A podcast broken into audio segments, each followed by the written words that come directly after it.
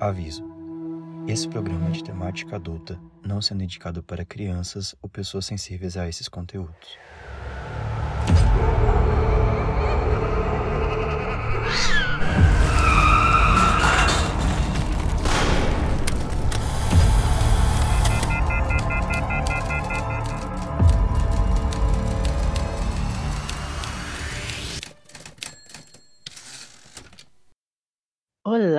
Seja bem-vindo a Baldur! A este é o King Verso, o nosso podcast para ler em ordem cronológica toda a obra de Stephen King.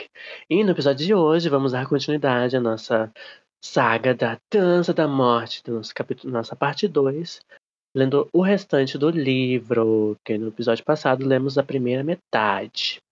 E eu sou o Gabriel Martins, o seu host, e eu acho que teve explosão demais e pouca magia nessa segunda parte aí. Eu estou em conflito. Foi muito hétero, né? Teve pouco glitter. Foi, faltou, faltou. As gays morreram tudo. A minha Abigail com certeza é homofóbica, então é culpa dela. Sobre. Estamos aqui também com Julia Drummond. Olá! E The Dog Days Are Over. Ninguém entendeu? Não. É sobre. Gente, pelo amor de Deus, Florence and the Machine, não? Mas eu conheço, me dá gatilhos hoje em dia, mas eu conheço. Ai, eu é, tadinho do Gabes.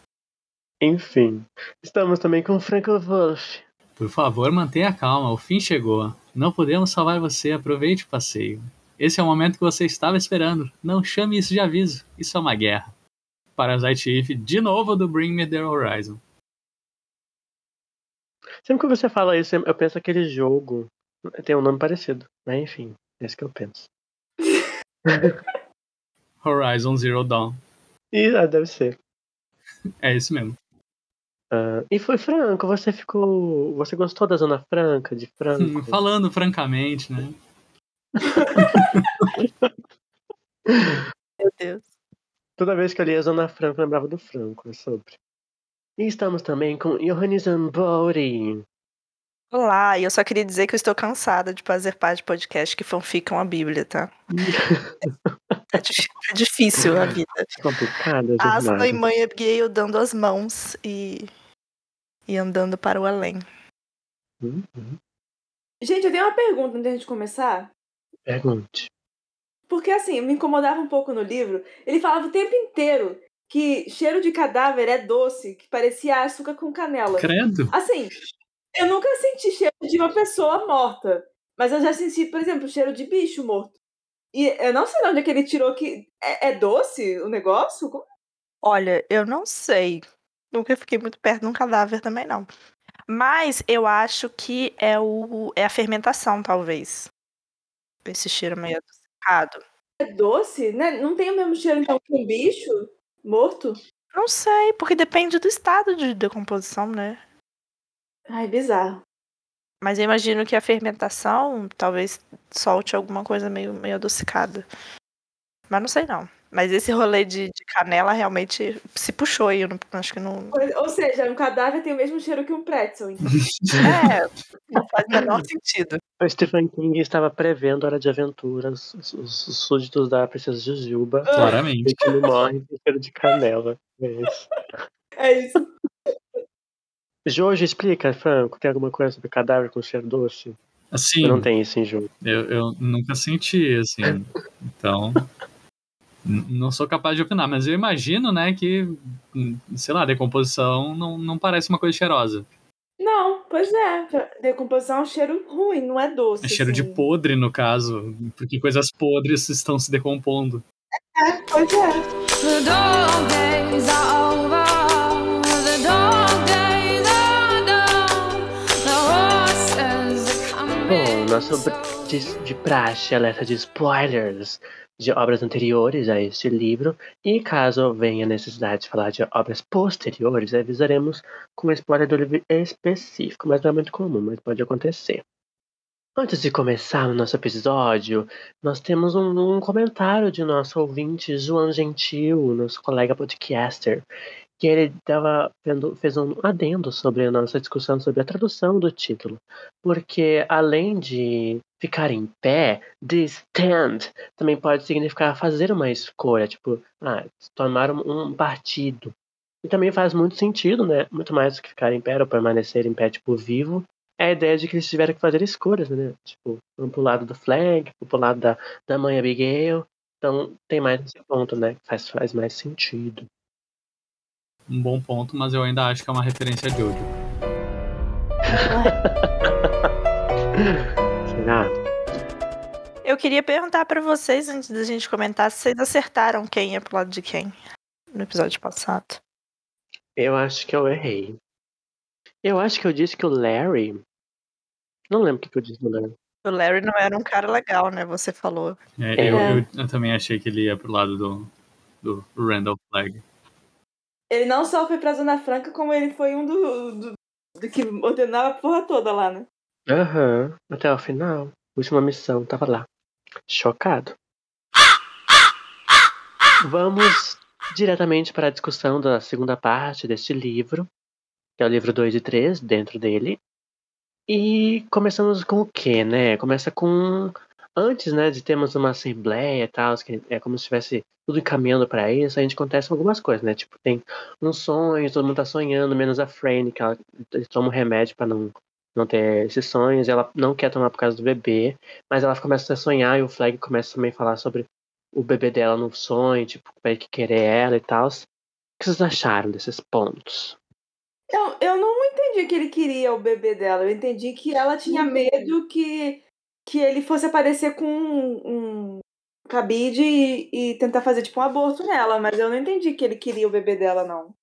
Ah, ou ele queria bebê morto, no sentido, tipo, É, eu entendi que nem a Julia. É, o rolê do cabide foi muito gráfico pra mim, inclusive. Uhum. A referência. É, eu gosto da ideia de que agora que os sonhos estão tão mais pauleira, que o pessoal começou a, a se juntar de fato, né? Tem mais gente próxima nesse, né? Uhum. E eles estão começando a perceber que os sonhos são compartilhados mesmo. E aí eles estão fazendo o que que eu faria também. Eu tomaria remédio pra não sonhar. Eu acho muito sábio, inclusive, porque, né, esse surto coletivo já, já teve uma pandemia, imagina se fica todo mundo doido. uhum. Mas eu entendo a Franny também, né? Porque eu acho bonitinho, porque ela rouba um, um pote de vitaminas e fica tomando escondido. Não. sim. Vitamina. É bem fofo. O que dizer da Franny também, né? Tinha tanto potencial. É. Tenso, né? Nossa. Tornar um homem pra ela e acabou. Ou seja, moral da história. Não fique com homens, é isso. Evite homens. É. É verdade. Se você puder.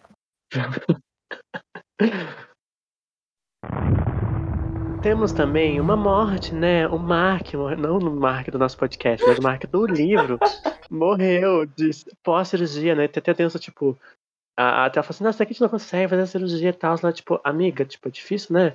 Que vai fazer a cirurgia? Talvez é muito, muito complicada. E acaba que ele morre, né? Do, do rolê. Claro que ele ia morrer. Ops, o que será que aconteceu? Por que será que ele morreu? Gente, assim, sinceramente, por mais que, que ele ia morrer se não fizesse, por que, que abriram o homem? Uhum. Qual a necessidade de abrir o homem, sabe? Ah, mas assim, se você parar pra pensar, tem 100% de chance dele morrer se você não abrir ele. Se você abrir ele, pode ter um 0,1% de chance dele não morrer. Mas não tinha nem um veterinário no grupo. Esse não era nem o grupo com o veterinário que salvou a perna da menina, sabe? Eu sei, mas pelo menos você tá fazendo alguma coisa, né? Você tá tentando, pelo menos. É tipo abrir o computer. abrir os computers. Tu abre, vê onde é que tá o problema e, e arruma. Não é isso? É, se eu abrir o meu computador, vai dar super certo. Eu só acho que o bichinho sofreu, né? Porque Sim. sem anestesia, foi aberto, sabe? Se já já ia morrer mesmo, deixava o bichinho morrer. É, ele já tava sofrendo, né? Sei lá, não sei. É, uma, é realmente é uma decisão muito complicada mesmo. É, eu não sei. Tenso, né? Mas eu sabia que eu achei que ele iria até mais longe na história, mas, né? Não que ele fosse super relevante, né? Mas achei que fosse. Trister. Mas é o segundo Mark, né? Pra nossa lista de Marks, do Mark Verso, do King Verso. Teve o Mark do, É. do Salem. E a gente também teve avanços no plot, né? Do romântico de Franny e Stu. O que vocês acham hoje em dia? Vocês chipam a primeira parte? Vocês não chiparam esse casal, e agora? Chipa ou não chipa? Também não. Também não. Sabe o que eu chipei um pouquinho? Eu confesso que eu achei fofa a boiolice da vida de casado. É, então, Nossa, eu achei insuportável. Horrivelmente Ah, não, insuportável. eu achei um, mais uns trechos. Eu adoro eles lavando roupa, é tão fofo. no, no caso, o Stu não querendo lavar roupa, né? Disse, não precisa, só ela pegar mais. Tipo, aí ela, amada, tu vai trocar de roupa, roupa nova todo dia? Achei um pouco. Eu achei fofo. É que eles parecem aquele tipo de casal que parece que nasceu colado, sabe? É meio. Aham. Ai, gente. É verdade. Mas assim, eu até entendo, porque, coitada, a mulher tá grávida, né? Imagina você, sei lá. Bem ou mal é um apoio que ela tem, né? Então. É. Ah, mas apoio é uma coisa, mas sei lá. Mas eu devo dizer que eu odeio, com todas as minhas forças, toda vez que apareceu depois do amor, fazendo amor nesse casal. Porque eu já tava assim, meu Deus do céu. Eu detestei, tipo, todas as vezes que a Franny, tipo, chora, assim, sabe? Porque ela fica sempre num papel de a esposa chata, sabe? Eu, aí eu fico- Uhum. Isso que eu acho que enfraqueceu mais a personagem, assim. Eu acho que ela era muito mais foda no início, e aí ela deu uma murchada depois. Uhum. Apesar de que ela tem bons pontos, porque ela é bem racional em alguns momentos, e eu fico. Sim, mas, por exemplo, na primeira votação, eu acho, do conselho, que eles estão vendo de mandar é, gente como espiã, né? E aí, ela é a única pessoa que pensa que é errado. Aí ela muda o voto por causa do Stu, assim. Ela fala, tipo, tá bom, eu vou votar pra ser unânime. Mas é bem. Ela, se eu não, não lembro, se eu me lembro corretamente, ela meio que le- muda por causa do Stu. Uhum. E isso me deixou bem incomodado, assim, tipo, ela mudar o que ela acha, assim, o voto dela por causa de macho?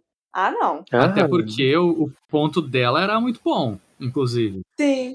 Mas também, né, esse a ascensão desse chip começa também a, a ter outra consequência, que ela, ela deitar esse meio que fora no, no Howard, né, tipo, deixa mais claro. E tem todo o rolê do diário, né, porque a Franny começa esse diário que ela tá fazendo. Mas aí depois ela, o, o coisa vai lá e pega o diário dela, o Howard, depois ela invade a casa dele e vê umas coisas dele. E todo esse plot, ele tá com muita raiva. O que vocês acharam disso tudo, né, com desse Howard, neste momento, Um incel, né, na friendzone. né? É, ele sempre foi um incel.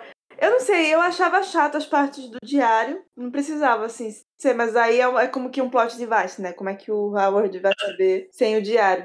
Eu achei o diário de muito mau gosto, porque o diário tem um tonzinho de bullying, que eu não gosto. Aham, sim. Uhum. E aí eu acho que era de- completamente desnecessário, sabe? Porque ele não ia saber se não tivesse o diário. Se fosse só o POV da, da, da Franny Uhum. falando essas coisas e a gente pensa, descobrindo que ela pensa isso dele. É assim, mas tipo assim. Ah, Era o Burn Book da Franny. é. eu acho que no diário podia só ter as boiolices que ela tava apaixonada É. pelo, pelo Stu seria o suficiente pro Howard. Eu acho que não precisaria. Ou ele escutar ela falando, tipo, ela falando com o Stu alguma coisa, ele escuta na, na surdina. É, sim. Ou ele podia até escutar meias palavras, né? De entender outras coisas piores. É, porque assim, é, o bom do diário é que ele literalmente entra na cabeça dela e vê o- como é que ela, como é que ela vê o Howard, né? Como é que ela vê ele. Isso é bem interessante. Infelizmente, realmente esse negócio do diário é meio brega e tem esse negócio do, do bullying também. A gente esquece um pouco que o Howard é um adolescente, né? Ele tem o quê? 17, 18 anos. Ele tem dez- é, 17, 18 por aí. né? Eu, em muitos momentos, esqueci que ele era tão jovem, inclusive. Sim, eu também. É, eu detesto a existência do personagem do Howard, porque eu já falei no outro episódio, né? Ele é a- o, o King ali. Hum, odeio o gordo, vou escrever esse personagem. Ah, eu gosto muito desse personagem, desculpa. Defenda, tio, por quê? Eu adoro o desenvolvimento dele, assim, sabe? Primeiro que eu acho, assim, o personagem. Eu acho muito legal você entrar na cabeça dele, assim. Eu acho que é um personagem diferente do que eu já vi. Porque normalmente quando você vê um personagem que sofre bullying, você fica com pena dele, você se compadece dele, você fica do lado dele. Mas o King, ele faz um personagem que é distorcido, sabe? Então, ele sofre esse bullying, mas você, mesmo assim, vê ah, o lado distorcido dele. Eu acho muito interessante isso. E como ele manipula as pessoas também. E depois como ele morre, assim, só, tipo, ele já cumpriu o papel dele, pronto, não precisa, o Flag não precisa mais dele. Então vai morrer de uma forma assim, ridícula, sabe? Uhum. Eu achei bem legal, porque ele era tipo um dos antago- antagonistas do livro, um dos maiores. E aí ele morre. E ele é reduzido a ninguém. É, mas podia não fazer ele ser um tipo, ah, ele vai ser um escroto porque ele sofria bullying porque ele era gordo, sabe? Podia ter, ser só uma pessoa que era escrota por ser escrota, não precisava dar um motivo assim. Eu acho que. Não, eu acho que não, porque eu acho que ser o, o bullying ele dá uma, uma, um nível a mais. Se fosse uma pessoa só escrota, seria um personagem unilateral, assim. Não, Acho que o King não precisaria ter sido gordofóbico descrevendo o Howard. não isso com certeza.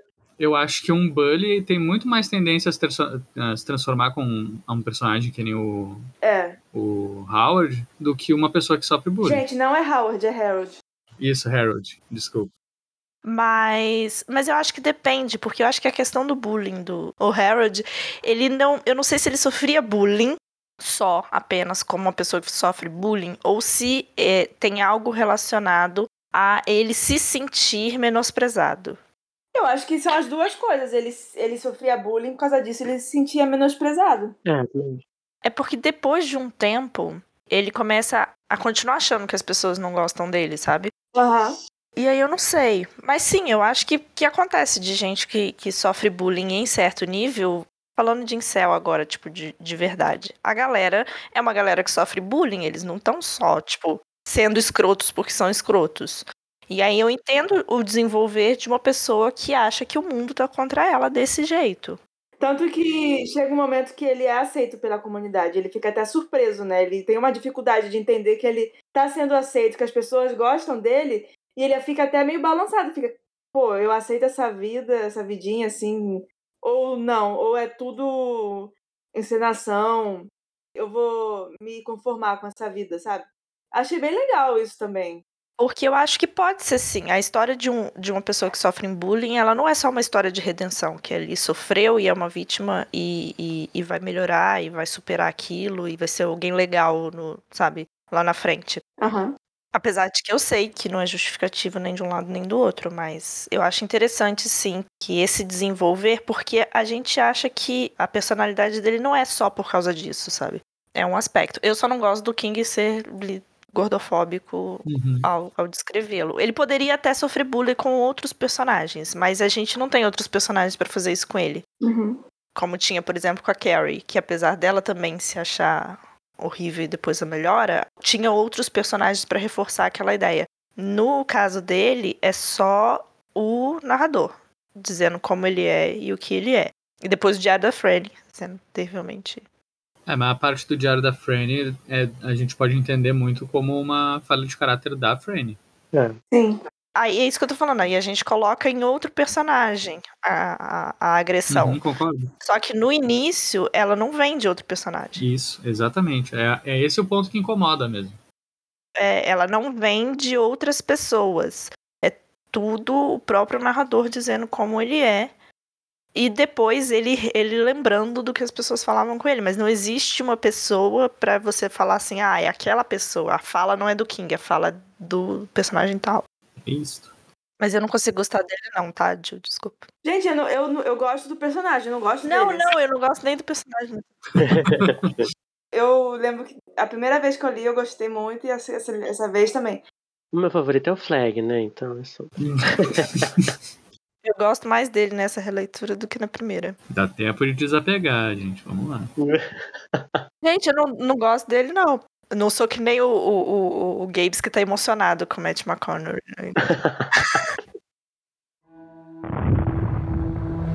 Bom, e temos também uma cena tensa, meio tensa, né? Que acontece.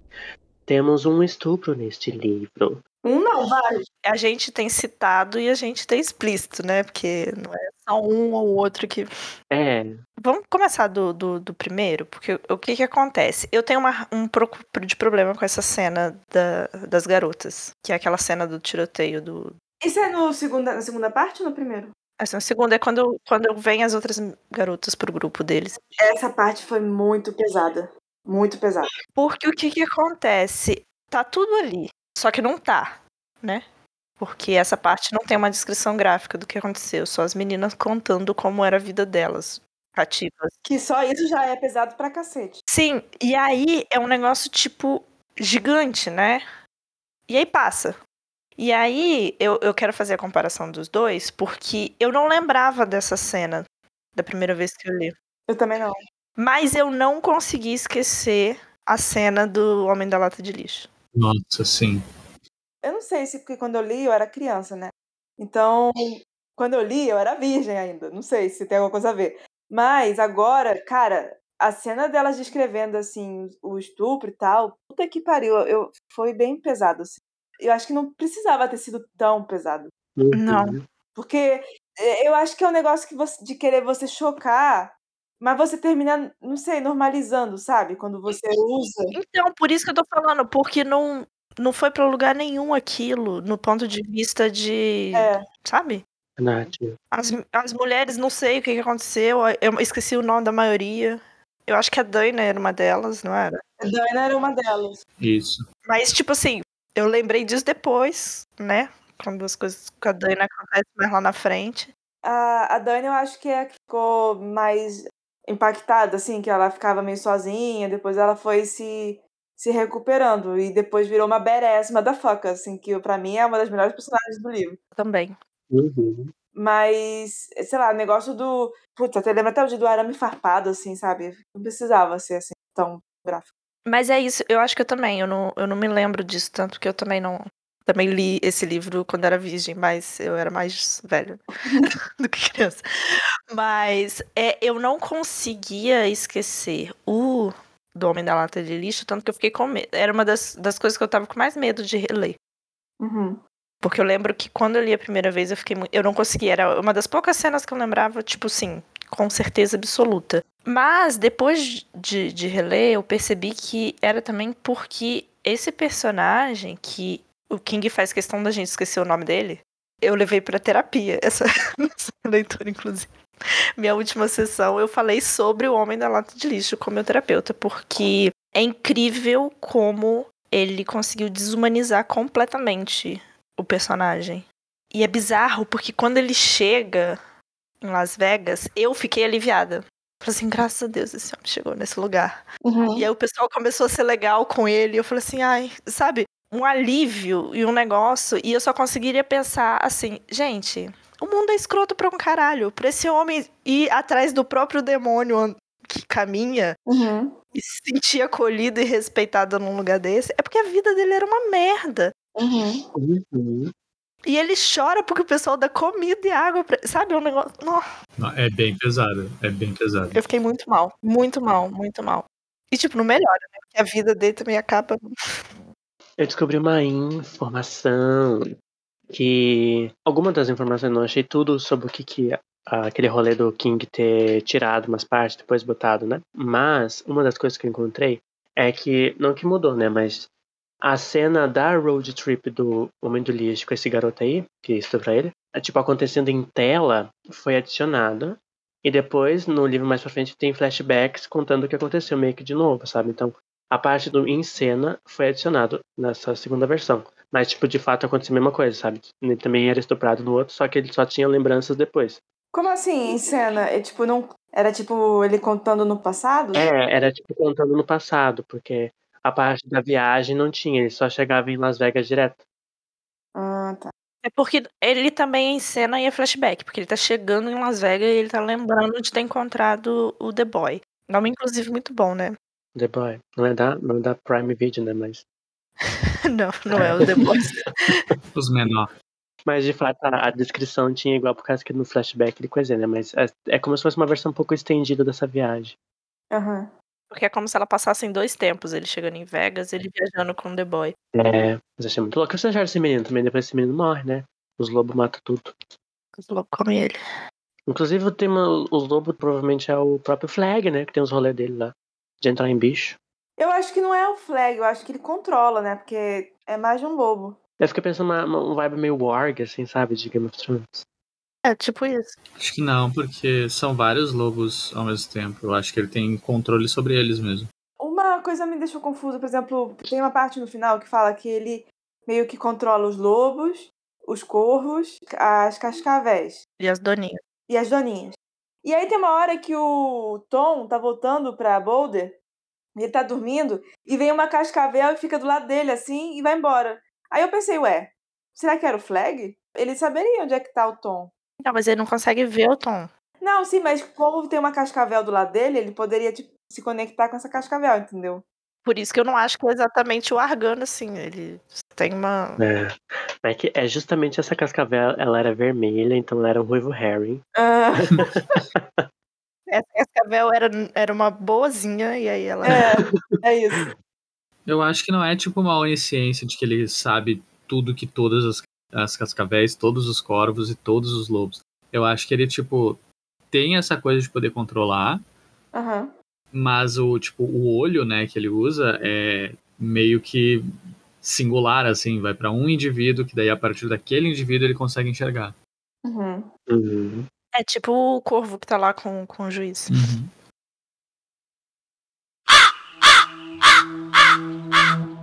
E temos, né, na Zona Franca de Boulder, essa parte que eu acho que é mais que me empolgou, porque eu gostei muito. É bem, bem palestrinha sociológica, né, mas eu gostei. Que começam... Ai, nossa, não. Eu, cada vez que o Glenn falava, eu, eu tipo, ai, cala a boca, pelo amor de Deus. Ah, eu achava interessante. Ai, tá, mas era um discurso tão prepotente, assim, sabe? Ele falava de um É, jeito tão or- orgulhoso, tão. Ai, que eu ficava tipo, ai, cala a boca. Então, professor de faculdade, né? Sim, é. Mas eles falavam muito de, tipo, ah, temos que tentar reconstruir essa sociedade, criar uma assembleia, porque temos que cuidar para não ver uma ditadura teocrática, porque tem muito essa vibe da mãe Abigail, então eles ficam pensando, será que a gente envolve ela, não envolve? Indicando a ideia de pro- aprovar não lei, fazer, tipo, várias reuniões. Ah, eles percebem que a população está crescendo muito rápido, tem muita gente chegando, eles estão perdendo o controle. Também tem um monte de gente tendo intoxicação alimentar, porque, tipo, não tá sabendo o que tem que comer. E tá uma loucura, mas o que vocês acharam? Eu acho que foi uma parte que se estendeu bastante do, do livro, né? Eu acho que essa segunda parte, eu acho que, sei lá, 50% do livro é só isso, né? Uhum. E, e depois é, e depois é como que o, des, o desenlace do filme, do livro, são tipo dois parágrafos. Aí eu falei, tipo, quê? Aham. pois é, faltou, né? Tipo, muito. Essa parte é muito grande. Eu queria dizer que esse é o pior Deus Ex Machina, porque é literalmente Deus Ex Machina vindo. Uhum. Exatamente. É bem nada a ver, assim, mas tudo bem. E aí eu, eu só fico pensando, gente, pra que que foi os meninos lá morrer? Enfim, mas a gente tava falando da Franca, né? Da, É, da Dona Franca. da Zona Franca de Bolden. Eu gosto um pouco. É, é um pouco chato a, a parte deles conversando em relação ao comitê. É, porque, porque eu acho que é todo mundo um bando de hipócrita, né? Eles estão fingindo que estão fazendo um rolê democrático, quando na verdade não tá. Né? Mas eu acho que é isso que. É sobre isso o livro, na verdade. Eu acho que.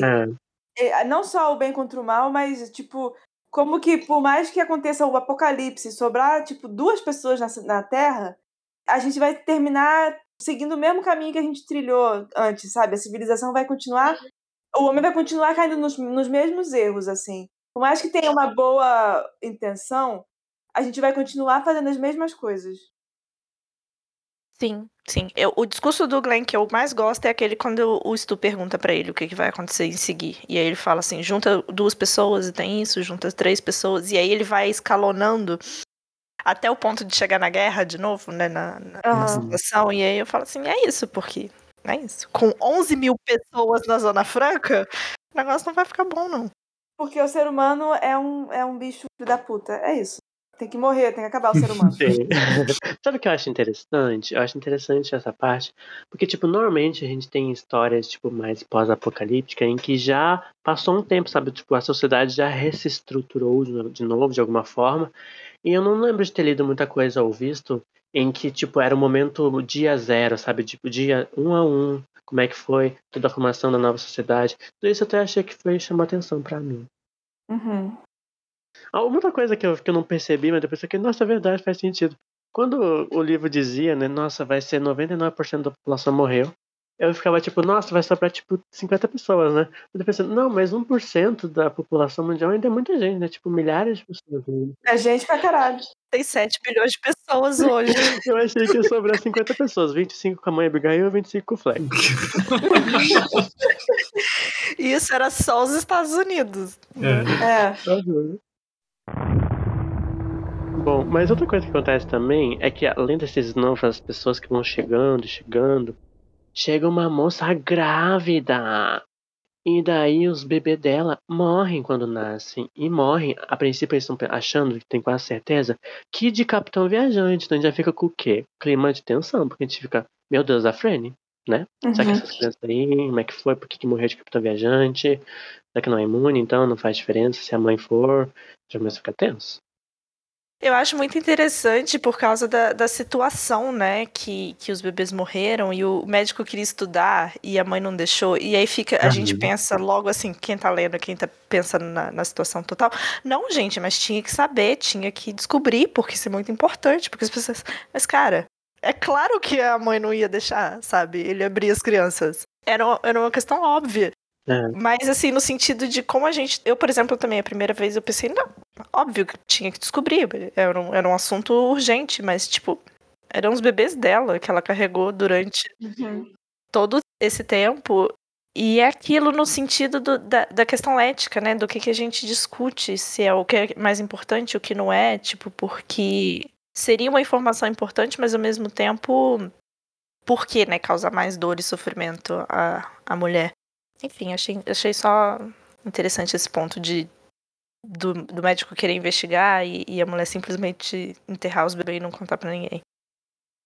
E também tem um, assim, é um discurso não muito, uma coisa não muito falada, mas tem uma preocupação com, com repopular, né? De, de você Uhum. ter mais bebês pra preencher o mundo, assim, né? É uma coisa que eles não falam muito, mas você vê que tem essa preocupação, né? Eu acho que tem até mais preocupação no sentido agora que, tipo, os bebês morreram. Porque você fica pensando assim, tá, daqui a, sei lá, 50, 60 anos, tudo que a gente tá tentando reconstruir vai ser pra nada, né? Porque, né? Não vai ter gente. Sim. É.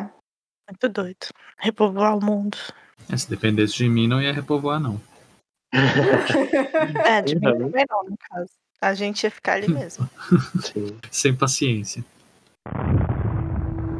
Mas o que acontece? Agora chega os momentos de tensão na Zona Franca, que plot- depois de 300 páginas o plot deu mandado, que é o quê? Abigail sumiu, porque no início tem um, um- um pobre dela, e ela disse que ela tem uns sonhos lá, e ela disse, não, eu pequei com Deus, e eu preciso me retirar pra pensar e... Tipo, bem, bem a ideia de, tipo, Jesus ir pro deserto, esses negócios. Tirou a água da pedra. É Moisés, né? Não é Moisés que vai?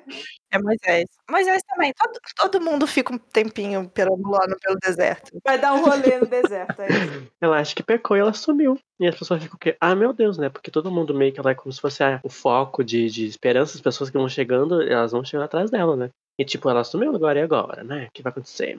Vocês ficaram tensos com a sumida dela?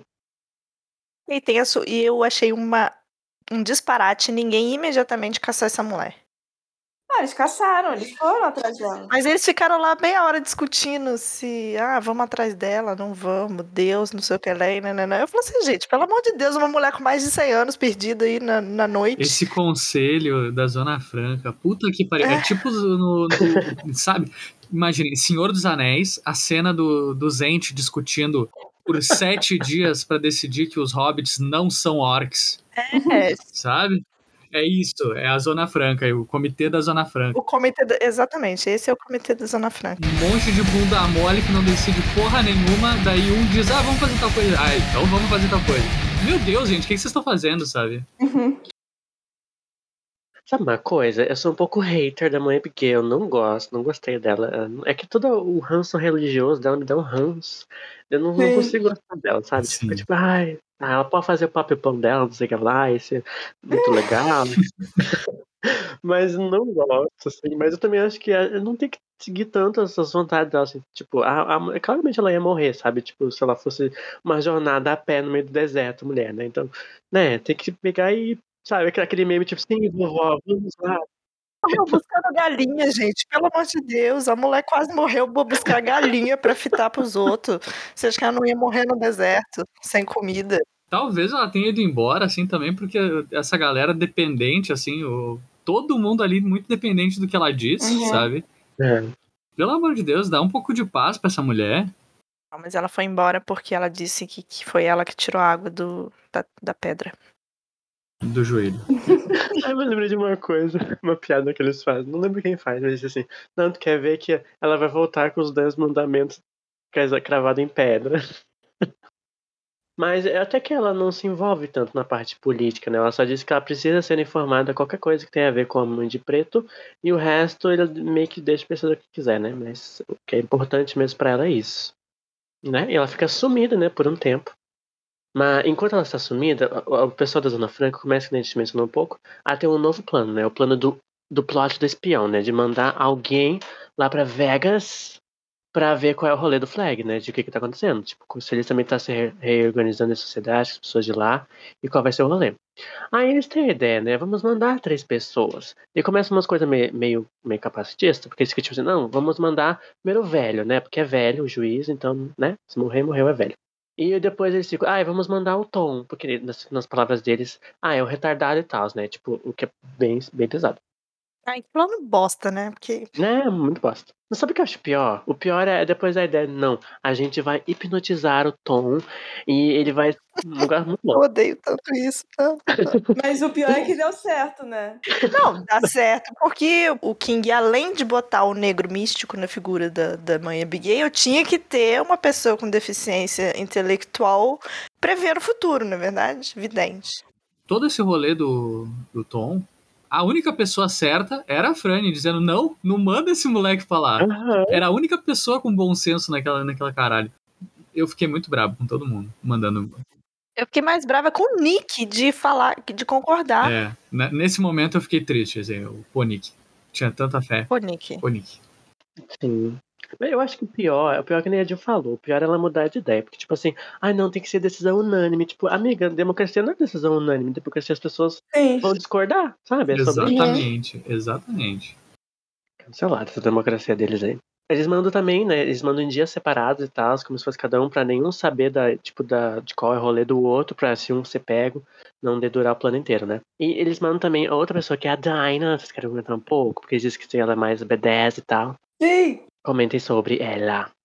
Ai, Dinah, perfeita. Sim, tipo, pô, ela. Ela foi a única pessoa, acho, do livro. Eu acho que frustrou mais assim o Flag, sabe? O, Uhum. o resto não, não, não chegou nesse nível de frustração que ela. Nossa, ela pisou na cara dele. Sim, sim. E, tipo, ela se matou de uma forma mega ruim, assim, mega escrota, sabe? Só pra não. Só pra fuder com, com o Flag, assim, nossa, achei ela incrível. Melhor personagem do, de todo o livro é, é ela. Sabe o que eu, eu amo demais a cena que ela chega e tal no, no, em Vegas, daí tem o rolê né, de falar com o Flag. E é muito bizarro, tipo, o Flag, é outra coisa que eu gosto dele, né? Ele, ele fica conversando assim, a gente parece assim que ele é muito bonzinho. Não, tipo, nada a ver. A gente, o quê? Você tá mandando um espião? Mas não, a gente não quer fazer nada com guerra. Nada a ver, vocês podem voltar aqui, não sei o que lá. Só que daí depois começa a meio que virar o jogo, né? Tipo, ele mostra qual é o rolê dele e ela não deita pra ele. Eu acho maravilhoso. Uhum. Eu só queria dizer que eu fico triste porque é a única mulher bissexual desse livro e ela morre. Né? E ainda mais tragicamente. E o, e o homofóbico do Stu fica falando lésbica. É. Exatamente. Meu, Sim. Lésbica. Gente, a Frane falou com todas as letras. Ela gosta de homem e gosta de mulher. Qual o problema? E aí ele, lésbica? é, é muito reação de homem hétero, gente. É muito. Essa mulher gostosa pra caralho. Lésbica? Sim. É, o, é aquele. Ai, que desperdício. Ah. Aham. Ah, Ai, ódio. Uhum. Representatividade bissexual, olha aí. A única LGBT do, do 1% da humanidade sobreviveu, morreu depois. Não, mas o, o Stu ali e a, e a Franny conversando sobre isso é legitimamente o- a galera hétero falando assim, não, é. Gente, eu fiquei, eu fiquei constra... aquela con- Ai, é uma das Nossa. piores conversas. Mas é tão real, né? Aham. Eu sei, eu acho que é por isso que eu fiquei assim desconfortável. Acho que eu já vi muito na minha vida. Gatilhos. Uma lésbica? Uma lésbica. e ela tinha ali um rolo com a Su, né? Sim. Claramente. A Su também outra. A lésbica morta na, na explosão. A Su... Ai, gente. É, Triste. triste demais. A Beth. Vamos então falar de outra personagem feminina desse livro, que é quem? Que é a Nadine, que tem todo um rolê, né? Primeiro que ela, desde o início, tem o sonho com o Flag. E daí ela, tipo, os outros ficam mais sonhando com a Abigail, ela sonha mais com o Flag, então ela já tem meio diferente. A mãe Abigail não vai com a cara dela, a gente já acha o que tá acontecendo. Ela, ela tem um crush massivo no Larry, mas ele não, não, tem, não quer ela, porque ele tem a, a I Love Lucy lá com ela, a outra música. Real, na real. Ele queria, ela não queria, porque ela tava guardando a, a, a pérolazinha dela pro, pro, pau, pro pau frio do flag. E daí, o que que ela acontece, né? Depois que ela é, é renegada, digamos, pelo Larry, ela vai lá com o Howard. Harold. Harold, porque o, o Man in Black diz pra ela, que, inclusive ela fala com ele que o tabuleiro Ouija, achei muito louco isso que vocês acharam. Men in Black? É, o homem de É, preto. o nome de preto. Eu, eu pensei no Will Smith, eu falei? Mas ela fala ele no tabuleiro Ouija, é o que vocês acharam. Cara, isso aqui já não é a primeira vez que eu vejo Stephen King fazendo isso. E me incomoda muito. No It, ele faz a mesma coisa. Ele cria uma personagem feminina e o único intuito, o único, o único papel que tem essa personagem no livro inteiro é servir pra transar. Isso me deixa muito puta. E, além do mais, da, da glorificação da virgindade, que é um negócio que hoje em dia eu acho Ai. que já tá mega batido, né? Na época que ele escreveu, de repente, não tanto. Mas, pô, o único. Tipo, a Nadine tá o livro inteiro lá. Aí, quando ela finalmente cumpre o papel dela, que é servir de cama pra, pro flag, aí ela engravida e ela fica catatônica, ou seja, ela não fala mais nada, não faz mais nada. E, Uhum. tipo, a- o papel dela tá, tá cumprido, sabe? Então, mais uma vez, é uma mulher que só serve pra transar, pra, pra criar, e é isso, sabe? É um negócio que me cansa e, e me dá ranço. E nesse caso, pra mim é pior ainda, porque não só eu fiquei com ranço de todas as vezes que o King escreveu a palavra fazer amor nesse livro, quando ele estava falando com a galera de boas, boazinha, e como toda a descrição, mesmo que ela não tivesse nenhum cunho, vamos dizer assim, perverso, ou no sentido de. Tipo assim, não era um ato violento, mas que era relacionado a desejo e a sexo, relacionado ao, ao Harold e a Nadine era descrito como se fosse a coisa mais nojenta da face da Terra. Gente, é, eu fiquei com nojo dele descrevendo ela porque ela tava excitada na bicicleta e eu falei assim, pera, mas tipo, ela só tá excitada. Aham. Tipo, não tem nada aqui que tá, que tá justificando essa descrição medonha e falando das fantasias do Harold como se ele fosse, sei lá, sabe? É, ele usa, tipo, de um. Ele dá um cunho assim perverso, assim. Ele deixa a entender que eles. Não sei se é sadomasoquismo, não sei o que, que é. Mas nem parece. Tipo assim, sei lá, era uma, tinha uma coisa que era só, sei lá, uma masturbação mútua, não era nada demais, sabe? Sim, sim, sim. E aí eu fico só, tipo, tá, pra mim a parte nojenta é o Flag prostituir a Nadine. Aham. Uhum. Pros propósitos dele. Eu acho isso bizarro. Mas assim, tipo, a ideia de se fazer sexo, que não é fazer amor, ser descrita dessa forma, sabe? Uhum. Porque parece até que o desejo do Larry na época pela Nadine ou dela por ele também era um negócio meio errado, sabe? Achei zoado também. Inclusive, acho que toda a descrição da- do rolê do, do Harold e da, da Nadine, é, tudo, tudo que é feito por eles é descrito de um jeito meio, meio desconfortável, sabe? Aham. Não só a parte sexual, mas também a parte sexual, ele, ele faz tudo pra causar algum tipo de repulsa, eu acho meio bola fora do King. E também a demoni- demonização, sabe? Tipo, sei lá, se você gosta de um negócio assim, não tão mamãe e papai, você é malvado, sabe? Porque o- todo mundo que é do comitê que é de boas é um negócio mega casto, assim. Basicamente, você quase não se toca, assim, todo mundo de branco, inocente. Então, se você tem. Se você gosta de umas drogas mais pesadas, você é malvado. Ah, me, me poupe. É por isso que não- eu acho que não sou a favor das pessoas irem pro lado da mãe Abigail, tem que ir pro lado do Flag, aquelas. Só pode ir pro lado da Abigail quem transa fogo. É. Olha, eu sou, eu não sou a favor nem de mãe Abigail, nem de Flag. Eu queria ali um mid-place, sabe? Uma zona neutra. Pro pessoal ficar de boas. Hum, e sabe o que acontece também? Essa, a Nadine, né, e o Harold, Harold eles. A Nadine tá com esse plano, né, de que eles têm que chegar em, em Vegas com um triunfo, né, né? Como se fosse um bem vistos. Então, ela tem o rolê do explosivo. E a Nadine está platinada, inclusive platinada e possessa. Muito louca pela, pelas ideias do Flag. E ela bota o explosivo lá no, no, no rolê da, do negócio da reunião. E a Fran já começa a ter, tipo, meu Deus, com coisa estranha. E ela diz, não, a gente tem que sair. Eu senti tipo a Fran e tipo a Marjorie em Game of Thrones, na na cena da sexta temporada. Tipo, não, temos que sair e tal. Aham. Só que acontece. Eles ouvem boatos que a mãe Abigail voltou. E daí todo mundo sai. Ai meu Deus, vamos lá ver ela. Só que alguém não sai e vai investigar a caixa lá de sapato que tem o. Alguém não sai porque o bichinho não escutou ninguém falando que era pra sair. É o Nick, o Nick, nosso amado Nick. Ele fica pra trás, acha explosivo e morre explodido. Primeira explosão do livro. Ele fica porque ele não ouviu mesmo? Eu tinha entendido que ele tinha entendido que tinha alguma coisa, mas. Então, ele tinha entendido. Só que aí a, a Fran quer que ele saia, porque ele não saiu. Aham. Só que aí ninguém vai de fato pra pegar ele, pra tirar ele da casa. Uhum. E aí a, o resto da comoção, a comoção mais. Tipo, o desespero da Fran. Porque a Fran já tava querendo picar a mula, né? Uhum. Aí tem as motos, o pessoal foi sair pra ver, não, não, não. Aí ele ficou. Só que ela continua, não, o Nick tá lá dentro, o Nick tá lá dentro. E ninguém vai buscar o menino pelo braço e ele não escuta, né? Ela falou. Antes disso também tem o rolê dos diários, né? Que a, a Fran, que aparentemente o, o Harold, ele come chocolate e então ele- tudo que ele toca fica sujo de chocolate, né? Sim, é um, é, nunca sai a- o chocolate da mão. Aí ele deixou, aí ele deixou sujo no o diário e ela viu, e aí ela percebeu que foi ele, e aí ela vai na casa dele investigar, e aí ela quase acha o diário dele. Eu achei interessante, assim, ela não. O, o leitor saber que tá lá, e ela quase. Sabe que eu achei muito legal? Hum, Ela entra na casa dele, né? Daí ela deixa a pegada pra trás. Daí depois ele vai lá e elogia o sapato dela. Daí a gente fica tipo. sim. Ah. Ah, mas é tenso, né? O Nick morrer, tipo, ainda mais outro rolê, né? Tipo, o, o, o, o King matando todas as minorias, né?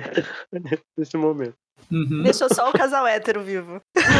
O casal cristão casto, É. eles não, nunca transaram, inclusive, né? A- A Fanny engravidou E virgem. quando fizeram foi só pra procriar, né? Porque assim tem que ser. Uhum. Exatamente. Pelo amor de Deus. Ai, tenso. Assim, comecei amando esse livro, foi chegando no final, foi, foi ficando meio. Mas é, é. Mas o que vocês acharam da primeira explosão do livro, né? Nossa. Assim, achei a cena toda muito legal, mas achei palha as pessoas que, que foram vítimas fatais da explosão. Bem achei. Eu achei, assim, corajoso, porque ele matou pessoas importantes, né? O, Nick, mais que nada. Uhum. Ele era um personagem bem importante no livro, tipo. é, A gente fica triste de saber que ele morreu, né? Mas Uhum. Por outro lado, eu também acho in- interessante como ele conecta as coisas. Tipo, são coisas tristes que acontecem, mas essas coisas tristes têm um porquê depois. Se isso tivesse acontecido de outra forma, outra coisa no futuro não teria acontecido, sabe? Que, que ajuda o desenvolver da história, sabe? Matasse o Stu, sabe? Assisto, também acho. Sim, é. Ninguém precisa. Mas o Tom tava ligado com o Nick, sabe? Tipo, o Nick era o amigão do Tom. Eu não acho que precisava, não, porque eu não gosto dessa parte. Eu acho que esse foi o caminho que ele pensou, assim, sei lá, Stephen King pensou. Então eu acho que fez sentido. E, tipo, se você parar pra pensar, é meio que um consolo, assim, quando alguma coisa merda acontece na tua vida, e você pensar, ai, mas de repente é por algum motivo que essa merda está acontecendo. Não, não tem algum motivo. A merda está acontecendo, você vai ter que lidar com isso. Mas é tipo um consolo, assim, você pensar, assim, alguma coisa vai sair de bom disso, sabe? É, e saiu de bom, de certa forma. É, sim, resolveu. É, é porque eu não gosto da ideia do Nick vir em sonho e falar as coisas pro. dar penicilina pra ele. Mano, não é assim que funciona. O meu problema, na real, com, o- com a morte do Nick é porque ele é o- um dos poucos personagens PCD, assim, sabe? E justamente ele ser a pessoa que vai morrer, sabe? É. Tipo, tanta gente que não é PCD e que é, sei lá, só um boneco branco e heterossexual que poderia estar ali e morrer e que é importante também, sabe? Uhum. É, aquele cara do, o do chapéu da pena que é totalmente esquecível, tipo, foda-se. Uhum. Aham. Mas a minha dúvida real, o que, que é pior? Ser o, o Nick explodir ou ser a, a Franny aceitar tudo que o Stu fala? Hum, Fica aí o questionamento. Sim. Eu, eu não me incomodei com o negócio do sonho do Nick falar, porque o livro já estabelece que os sonhos são mágicos. Então, é. Uhum. eu comprei. O que me incomodou É, o Nick falar nos sonhos, como se é tipo num mundo ideal ele consegue falar, sabe? Isso me incomodou. É, isso também me incomoda. Isso é uma coisa que eu vou até, se quiser depois tirar, é porque a gente não tá falando de adaptação, mas eu comecei a ver aquela série, que é horrível, diga-se de passagem. E eu falei assim, pô, é uma série moderna, saiu tem pouco tempo, né? Vai consertar umas merda, né? Não. O rolê capacitista dessa série é. Nossa senhora. Continua, né? Continua. O Nick fala na série, inclusive, no sonho, Nossa. Com a, com a mãe Abigail, é horrível. Vou dizer que em, em Torre Negra, assim, a, a representatividade PCD ali é, é boa, tá? Olha. Aguardem. Aí você vai, vai deixar Gabriel com mais vontade ainda de ler, ele não consegue ler. É por- por isso mesmo que eu falei.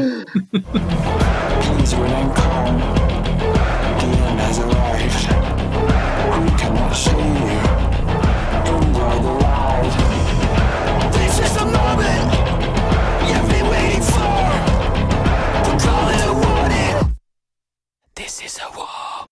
Bom, mas chegamos então em Vegas. Por quê, né? A, a Nadine, além dos, dos espiões terem ido, né? A Nadine vai também, né? E a gente vai ver o que tá rolando lá, né? Primeira vez que vamos entrar em contato. Inclusive, né? É bem pro final, né? Eu fiquei pensando, nossa, achei que o Flag e a galera do, de Vegas ia aparecer antes, né? Mas é bem mais pro final. Mas ela chega lá e ela já vê, todo mundo chega lá, e que o, o povo meio que segue o Flag, mas todo mundo tem medo, assim, é como se fosse, não falamos dele, mas é, a gente obedece e, e temos medo do que ele pode fazer, mas não é como se fosse as pessoas são apoiadoras dele, né? Uma coisa como é a Abigail, né? As pessoas vão lá por causa dela e fazem tudo por ela. Eles meio que têm medo. Achei tenso. Queria puxar a discussão do Flag em si, né? O que vocês acharam dele como desse negócio dele do terceiro olho, de que ele, ele sabe quem é o, alguns dos espiões, mas não sabe quem é o terceiro, que depois ele descobre que é o Tom, né? Seria o Flag humano, demônio, só demônio, meio demônio, meio feiticeiro, meio outra dimensão? O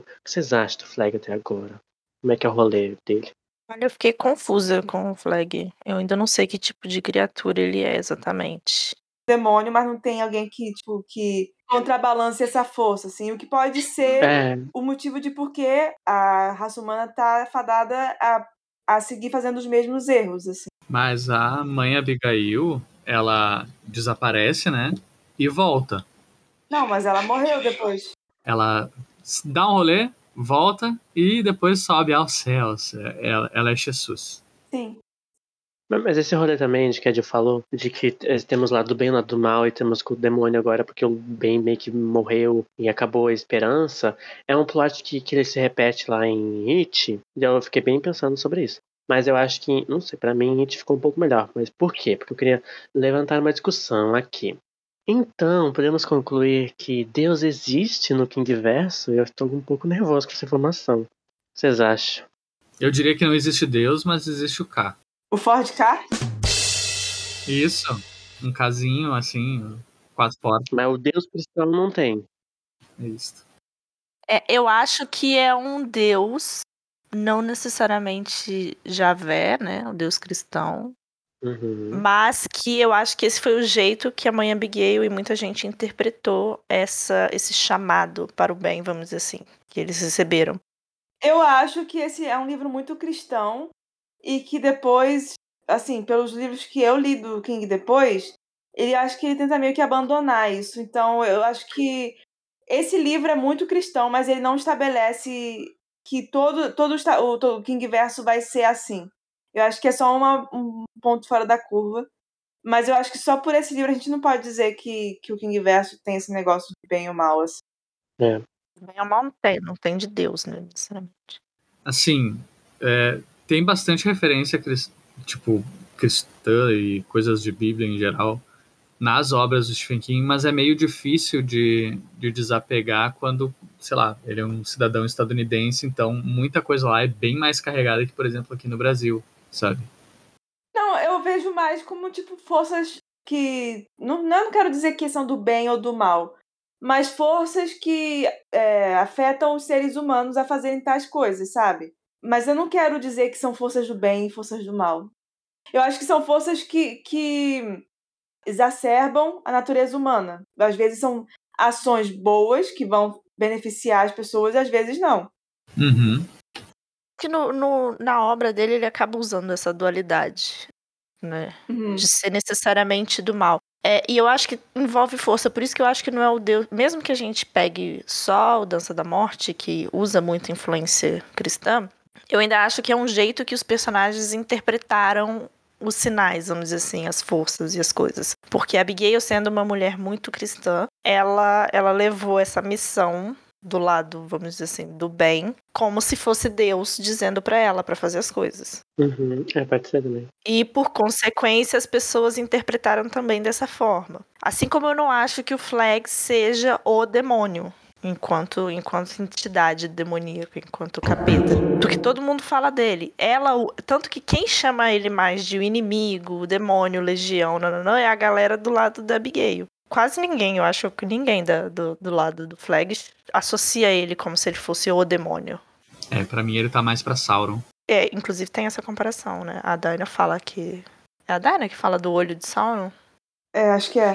E faz bastante sentido por muitos, muitos dos poderzinhos do, do Flag, sabe?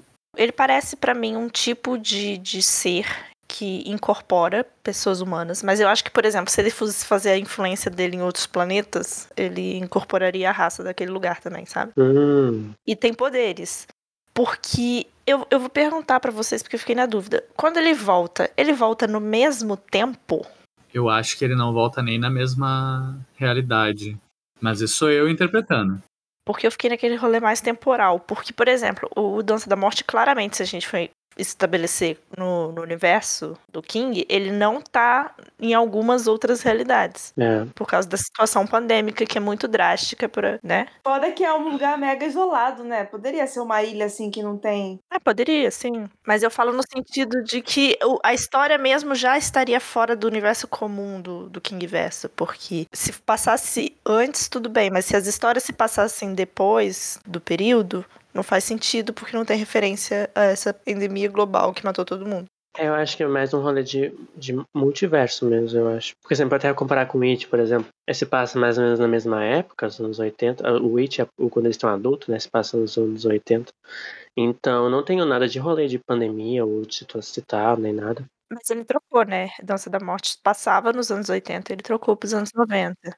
Ah, é verdade, né? Não, mas só porque seja do King não significa que são que tudo acontece no mesmo universo, né? A gente tem coisas que são que aparecem que são comunicadas, mas não necessariamente vai ter tudo, não é tipo Marvel assim que segue tudo o mesmo universo. Eu acho que não é o que é tudo o mesmo universo sim, mas eu acho que são linhas temporais dif- tipo, são tempos diferentes, porque eles falam no final do livro que o, que o Flag ele morre, mas ele vai sempre voltar.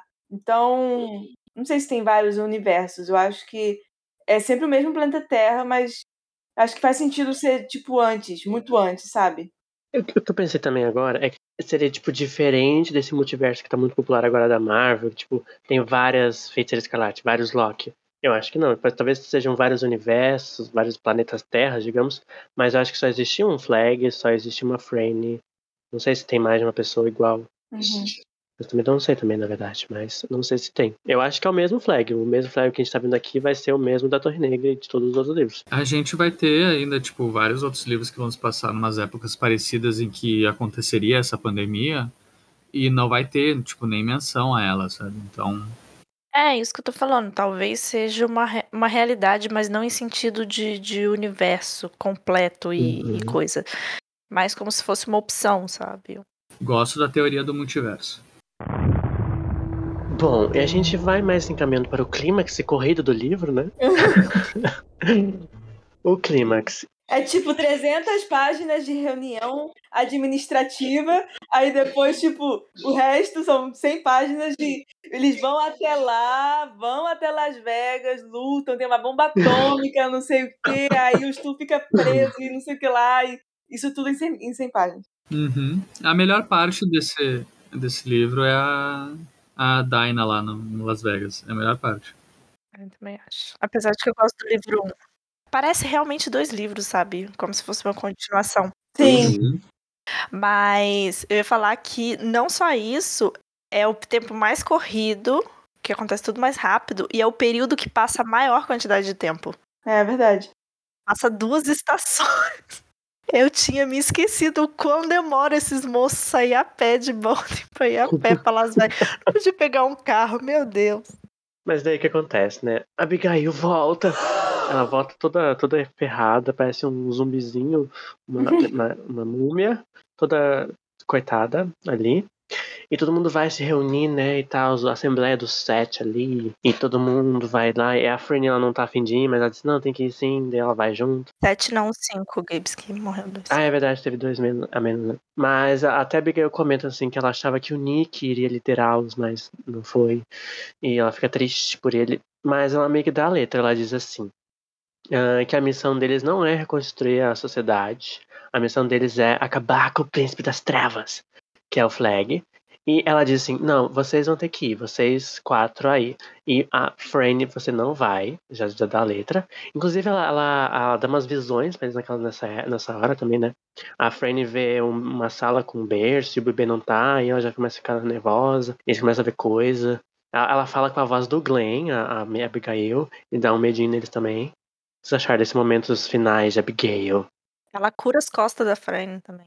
Eu brochei, eu brochei muito, porque aí é quando definitivamente a Franny passa de ser uma protagonista pra só uma mãe que vai ter um bebê e tipo, foda-se. Ai, fiquei tipo, Esse é o post final dela, né? Só parir. é. Ruim demais. Sim, mas eu não vou questionar o fato de que não mandar uma mulher grávida de quatro meses para andar no deserto a pé é uma má ideia. Pô, mas po- poderiam ter mandado uma mulher também. São quatro homens brancos, sabe? É. Fala sério. Mas é porque o King já tinha matado as mulheres tudo do comitê. Pois então. E ela poderia ter ficado em um cargo de, de liderança, alguma coisa assim, sabe? Não ser só tipo, ah, é a, a mulher do Stu ali, ó. Porque não é só a Franny. Tem a outra lá, que é a mulher do Larry, que é teo- teoricamente nesse momento. I love Lucy. Ela tá grávida, mas ninguém sabe que ela tá grávida. Acho que nem ela mesmo sabia que ela tava grávida. Tipo, ela poderia ter ido também, sabe? Mas não, tem que ser os quatro homens, salvador da pátria, branco, pra salvar todo mundo. Assim, salvar não, porque eles não fazem porra nenhuma, né? O que, que eles fazem? É, foram pra porra nenhuma, assim. Mãe Abigail pensou. O Stu cai, o Stu cai e quebra o pé, não pode nem chegar em Las Vegas. E ele quebrou o pé providencialmente, né, pra não morrer. Ah, O Larry e chega. pera, pera. A gente, a gente esqueceu de uma coisa muito importante que a gente não falou. E eu fiquei muito puta. Que ele deixou o Glenn, Ah, é filho da puta. Ai, eu detesto esse personagem. Deixou o cachorro lá abandonado. O cachorro foi andando atrás dele e só salvou o Stu. O Stu deve a vida dele por causa do cachorro. É verdade. Que ódio. O Jack foi. Gente, eu não entendo por que o Glenn deixou o cachorro pra trás. Não, Confusão. é. Foi ridículo. Não tem nenhum motivo. Aí, e não, e, e, sinceramente, pra mim, é o melhor POV de todo o livro. É o Sim, capítulo do cachorro. sim. Quando o Kojak vai lá e fala o que, que aconteceu com a vida dele enquanto ele estava sofrendo, que ele teve que lutar com lobos, Bichinho. que ele foi lá. Sim. Maior ação. Kojak, Kojak é o verdadeiro herói desse livro. É. Ele é o protagonista desse livro, é isso. É isso. Arrumou até uma namoradinha. Inclusive, eu quero, eu quero o retorno dele. Eu lembro vagamente de ter um cachorro na Torre Negra, acho que não é o mesmo, mas pode ter dois. Eles vão se encontrar e vai ser isso. Não é um cachorro, não. Não é um cachorro? Não. É, um, é uma raça fictícia. Um- uma espécie fictícia. Olha aí. É filho dele. Próximo cachorro que eu tiver vai se chamar Kojak. É isso. E ele, ele, é, ele é o verdadeiro salvador do, do Stu. Stu ia morrer sem o Kojak. É. É sobre. Como é que acontece, né? Esse povo vai pra Vegas. Só os três, né? O Glenn, Ralph e o Larry, porque, como vocês disseram, o Stu quebra perna e fica pra trás. E daí lá o Flag faz um interrogatório com esse povo que chega, daí tá um momento muito de tensão. E daí o, o Flag mata um carinha queimado na frente do povo lá e o povo tá revolts. E tá uma, uma coisa muito louca. E daí o tananã, chega o homem nota de lixo e diz que tem um presente para o Flag. Vocês querem comentar algo, algo antes desse presente? Porque esse presente eu acho que é bombástico. Sim, ele é bombástico. E o que acontece, né? O, o Flag até não. Ele disse, menino, consome com esse trem aí, que eu não quero. Você já sabe que é uma, que é uma bomba. Mas daí não dá lá e. Tananã, segunda explosão do livro. Não, Esse- não, não, Gabes, não, Gabes. Desce uma mão de energia do céu e explode a bomba. Ué, não é o. Não é um negócio que o Flag mesmo tinha jogado pra cima? É, é, uma, é aquela bola lá de energia e ela se É. transforma. Pelo que eu entendi, É se transforma numa mão. Não. Não? Não, o que eu entendi foi que foi Ele só a tinha bola. jogado um Hadoukenzinho ali no moço. Isso, e a, e a bola voltou e eles se referiram a ela como a mão, de, mão divina, a mão do foda-se. Mas não que literalmente se transformou em uma mão. Eles só, só usaram como metáfora. Eu imaginei. Não, eu, eu imaginei como. Tem até unhas dentro. Eu imaginei uma mão. Eu, Eu imaginei também. uma mão. Eu achei que a energia. Eu, eu, eu juro pra você que eu, leve- eu pensei numa mãozinha assim, ó, fechando o caminhão. Fechando o caminhão do. do- Eu imaginei uma mão verdezinha, assim, fosforescente, meio transparente, É. assim. Dando um peteleco na, na bomba e. Eu imaginei a mão fechando assim no, no caminhãozinho explodindo. Agora eu quero que seja assim. Mas o que vocês acharam da nossa segunda explosão? Que morre todo mundo. Aparentemente, o Flag também a gente não sabe o que aconteceu. Mas todos os três homens héteros que foram salvar o dia morreram, né? O Glenn, o Rafa e o Larry. E todo mundo. Eu ainda tô inconformada aqui. Pra que que eles foram? Eu não entendi ainda. Foi a mãe Abigail lá, tava no leito, assim, ah, esses nomes chatos, tem homem demais nesse mundo, chega de homem. Ó, vocês têm que ir lá, hein? Eu acho que no final das contas, mãe Abigail estava É do nosso lado. A gente come- começou o episódio falando que tinha homem demais, que não era bom se envolver com homem. Ela foi lá e matou três. Eu acho que ela tava fazendo O serviço. plano dela era matar isso também, só que não deu certo. Por favor. Mas eu acho que tem uma parte que eles falam que Deus gosta de sacrifício. Então eu acho que é realmente isso, é um sacrifício. Ah, mas. Três, na casa, né? É. Uhum. Mas toda a população de Las Vegas que tava lá. É, é um sacrifício bem grande. Como todo mundo. Mas o que eu fico, eu fico, tipo, preocupada, porque, tipo, ele fala que, que o vento tá indo pra, pra, pra Los Angeles. E, tipo, todo mundo que tá em Los Angeles ia morrer.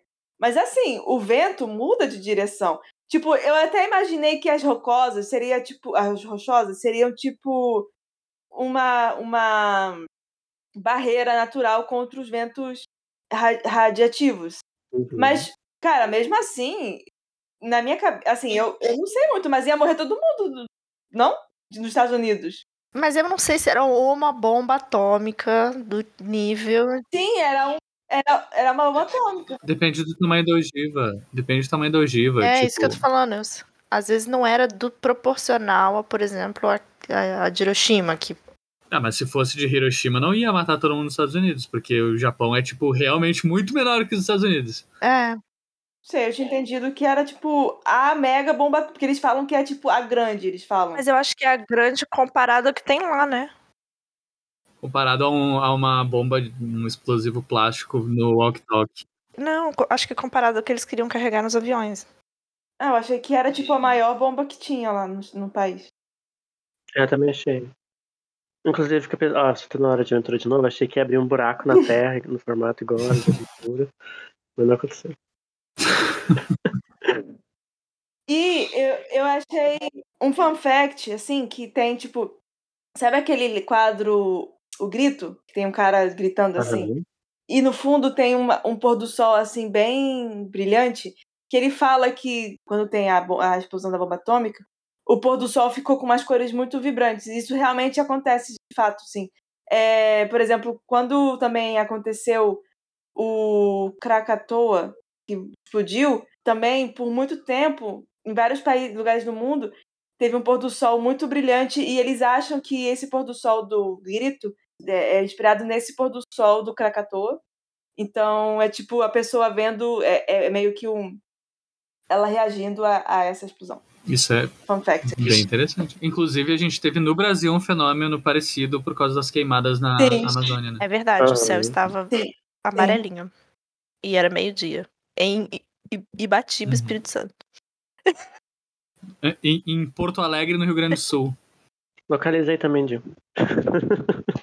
É porque, nesse caso, eu tava trabalhando numa no escritório sem janelas, então eu não vi.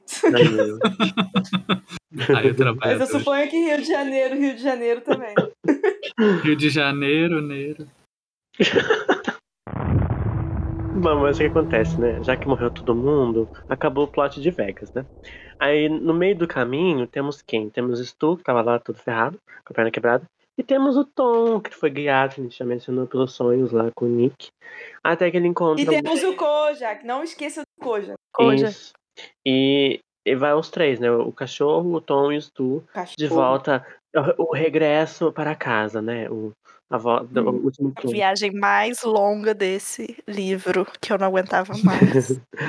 Estavam eles. Mas eu gostei, sabia, dessa parte, assim. Eu gostei de ver o Stu é, estreitando laços com o Tom, É. achei bonitinho. É, também. Não, eu também, eu só achei que ficou muito grande, mas é, eu, eu gosto.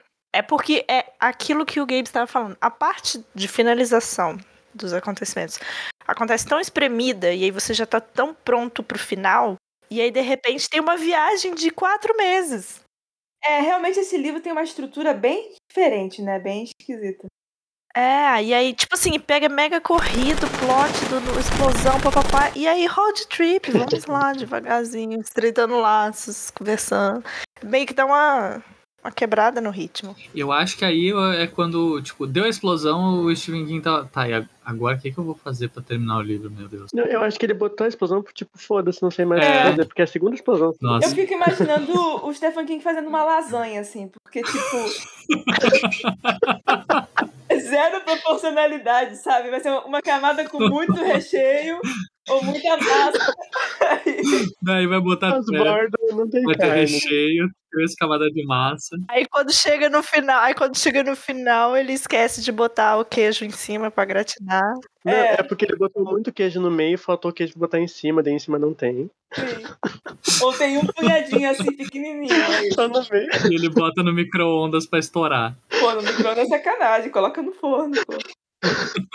No, no, no, no forno não estoura.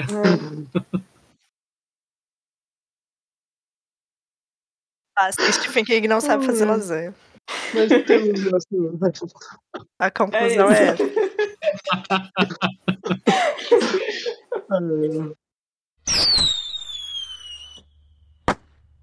E temos o De Volta para Minha Terra agora, né? O regresso à Zona Franca. E começa o plot, né? O que aconteceu com a Franny, né? Porque passou meses e a gente fica tipo, o que tá acontecendo, né? E, o- e o Stu chega, cadê a minha mulher? Muito revolto. Aí, né, descobrimos que o bebê nasceu, ela botou o nome de Peter, igual o pai dela. E temos qual que é o plot do bebê dela, né? Diz assim, ele tem dado uma, uma explicadinha né, de qual foi o rolê, né? De como é cientificamente, biologicamente. Diz que quem, eh, os imunes ali da Zona Franca, todo mundo que sobreviveu, nunca chega nem a pegar a gripe, assim, uma coisa, tipo, passa por eles assim como se nem encostasse.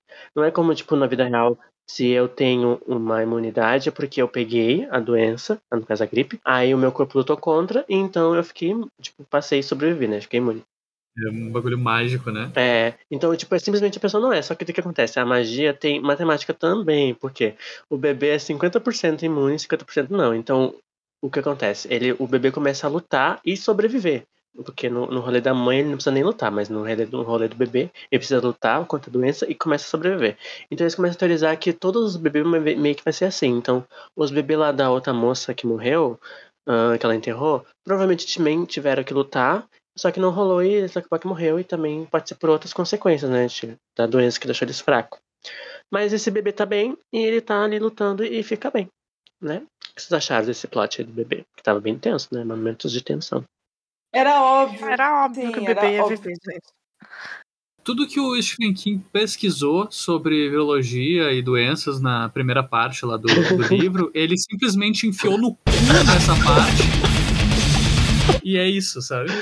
Ah, eu imagino o Atila lendo esse livro, né? Nem tudo empolgado. Nossa, tipo, faz todo sentido biológico. Chega no final ele, puto. Faz todo sentido biológico. Aí chega no final ele, quê? Pensou assim, hum, foda-se, magia. Uma coisa que não teve explicação, né? Só magia. Eu fiquei pensando se ia ter, mas não teve. Mas também acho que até melhor não ter, né? Vai que ficasse pior se tivesse. Assim, mas eu não temi por esse bebê em nenhum momento da minha vida. O bebê é Jesus, né? Aham. É a Frênia Virgem Maria. Sim. Mas ela estava bem. E todo mundo está bem, final feliz. Só que a Fern diz assim: ai, não, não gosto desse lugar. Quero voltar para o Maine, que era meu lar. Vamos, Stu, vamos voltar para o Maine, pega o nosso bebê aqui e vamos lá. Inclusive, volto a I Love Lucy lá, porque descobrimos que ela estava grávida e que ela teve gêmeos. Eu queria dizer que acho que para terminar o livro como começou, o nome de um desses bebês da, da Lucy devia ser Baby Lavon, assim, para fechar com chave de ouro. Pra fazer quiástica, né? Fazer aqui, né? É, um se chama Baby e o outro se chama Lavon. É isso. Sim. Ninguém bota a baby no canto. Nobody puts baby in a corner. Mas eles decidem ir e dizem assim: ah, a gente volta quando tiver que voltar para nosso filho tiver, para nossos filhos terem filhos, que vai estar mais sociedade, mais, mais gente, né? E daí a gente descobre também que a Fran engravida de novo. E porque né, ela fez só pra procriar, né? Porque assim, Aham. tipo, como uma mulher e um homem Ela certos. fez amorzinho. Fizeram amor pra procriar, então ela engravidou do Stu. E temos esse final feliz antes da cena pós-crédito, mas o que vocês querem comentar sobre? Eu só queria dizer que a gente ignorou que a Fran fez uma cesariana, né? Ah, tem isso também, né? No, no- é porque, assim, eu sei que tem dois médicos agora. Antes tinha um só, né? Que o médico chegou, o outro médico chegou depois. Como é que fizeram a cesariana, assim, ah, Não, mas eles tinham toda a estrutura do- da cidade, né? do hospital, né? Aham. Ah, sei lá, eu achei muito, eu achei muito batido E que ela o- fez uma puta uma cirurgia no, Ai, no- é tão bobo. E o- tão mas o batido. médico, o médico era. Um dos médicos, ele era ginecologista, inclusive. É verdade, Hum. ele era. É. Que conveniente, né, Kim? Sim. Que justamente o único médico que chega lá em Bolden é um ginecologista, na verdade. Eu achei que era o veterinário que ia ter que abrir a frente. Assim, veterinários também estão acostumados a fazer cesariana, então. É. É, sim. Mas e você, Fran, o que achou desse final? King, né? Não, não dá pra. A gente aproveitar a viagem, não o destino. É, é sobre isso. Ler King é. Mas eu concordo, assim, se eu estivesse no- na pele deles, eu, eu faria isso, eu, tava- eu ficaria nômade, assim, tipo. Não, Aí eu não sei, não. Já lá em Bolden já tem eletricidade. Eu acho É. que eu não me metendo nos rolês políticos, eu não me metendo no negócio. Se eu tivesse a minha casinha com televisão, eu ia ficar de boa quieta. Ai, não. Eu ia ficar bem mais desapegado, tipo, a, a me instalar num lugar, com certeza. Mas sei lá, não ia querer. Não ia tirar a segurança de, por exemplo, estar com uma pessoa que pretende engravidar, sabe? É. E tipo, ah, vamos dar um rolê assim, tipo, foda-se se por acaso morrer parindo, Não, a gente não vai realmente. ter médico. É, se ela tivesse grávida. Assim, no caso, né? Eu seria a pessoa grávida, porque eu sou mulher, infelizmente. Mas eu, com certeza, não sairia do conforto de estar perto de um hospital e tal. No meu caso, só não engravidaria, é isso. É, no meu caso também, né? Mas. Estando num relacionamento com um homem hétero. Mas eu acho que eu ficaria de boa. Eu já. eu- Teve todo um rolê pra chegar em Bolden, todo um sofrimento de viagem. Eu não ia. Chuveiro quente? Luz elétrica? Não. Ai, sei lá, eu. eu, eu- Não ia. Não ia. Eu gosto do rolê nômade. Eu sou. Eu sou do partido nômade, é isso. Uhum. De que faz trilha, né? Que faz trilha. Uhum. Uhum. Ele gosta de acampar. É. Mas então, né, sobe os créditos, né? Tem todo o nome da produção. O que acontece? Pós-créditos! Temos um homem chegando numa praia, uma, tipo uma tribo, assim, tem um monte de pessoas. E é o Flag, né? Só que ele se apresenta com outro nome, que eu não lembro agora, mas ele diz um outro nome lá e diz assim: vou civi- civilizá-los e governá-los. E o meio que ele tem uma demonstração muito louca lá, e meio que o povo que meio que aceita ele. O que vocês acharam? Eu achei ótimo porque é muito acurado, porque o diabo é um homem norte-americano com nome de norte-americano. Sim. Justo. Colonizador, É. inclusive. Muito. Mas eu gostei, gostei. Chegou lá nos nativos e já achou. Ai, meu Deus, eu vou colonizar vocês. O próprio descobridor da América. Eu, eu gostei de duas coisas. Eu gostei de, de não, não necessariamente ter que explicar por que ele sobreviveu ao troço lá da explosão. Tá, sobreviveu, é isso, é o flag, ele tem as, as maracutaia dele. E eu gostei dele, tipo, simplesmente deu um teaserzinho, sabe? Tipo, sei lá, se o King tava com planos já de fazer outras coisas com o Flag, talvez sim. Mas ele só quer deixar um negocinho assim, tipo, ah, ele tá lá e ele vai continuar fazendo os rolês dele. E tá com outro nome, e é isso. É, É isso. Vai causar. O nome com as mesmas iniciais. É.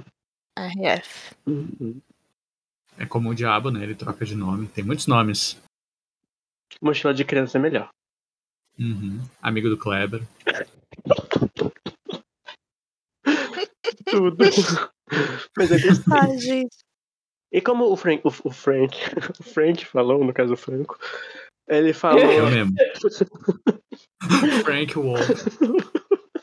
o Frank Lobo tem que ser, né? Tem que ser ao contrário. Frank Lobo.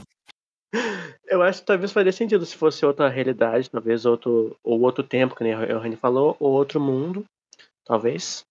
Ou também um lugar tão vasto e vazio que tá o mundo, né? Pode ser qualquer lugar. Então chegamos ao fim de uma longa jornada de Dança da Morte, né? Atualmente já contabilizou, esse é o maior livro que eu li na minha vida. Antes era It com 1100, esse aí agora é Dança da Morte 1200. Mas então, vamos para uma, uma- um momento melhores e piores que vocês acharam.